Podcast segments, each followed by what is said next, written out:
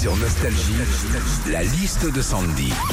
Dis donc, c'est reparti pour les marchés de Noël. Tu nous racontes ça, Sandy? Ah oui, alors moi déjà ce week-end, je me suis fait un marché de Noël à, à Paris et je me suis complètement lâché niveau bouffe. hein. Je me suis fait le stand tartiflette, le stand vin chaud, le stand go, fin d'après-midi, je me suis fait le stand bretzel. Ouais, j'ai tellement mangé que cette année c'est bon, on peut m'embaucher en tant que Père Noël. hein.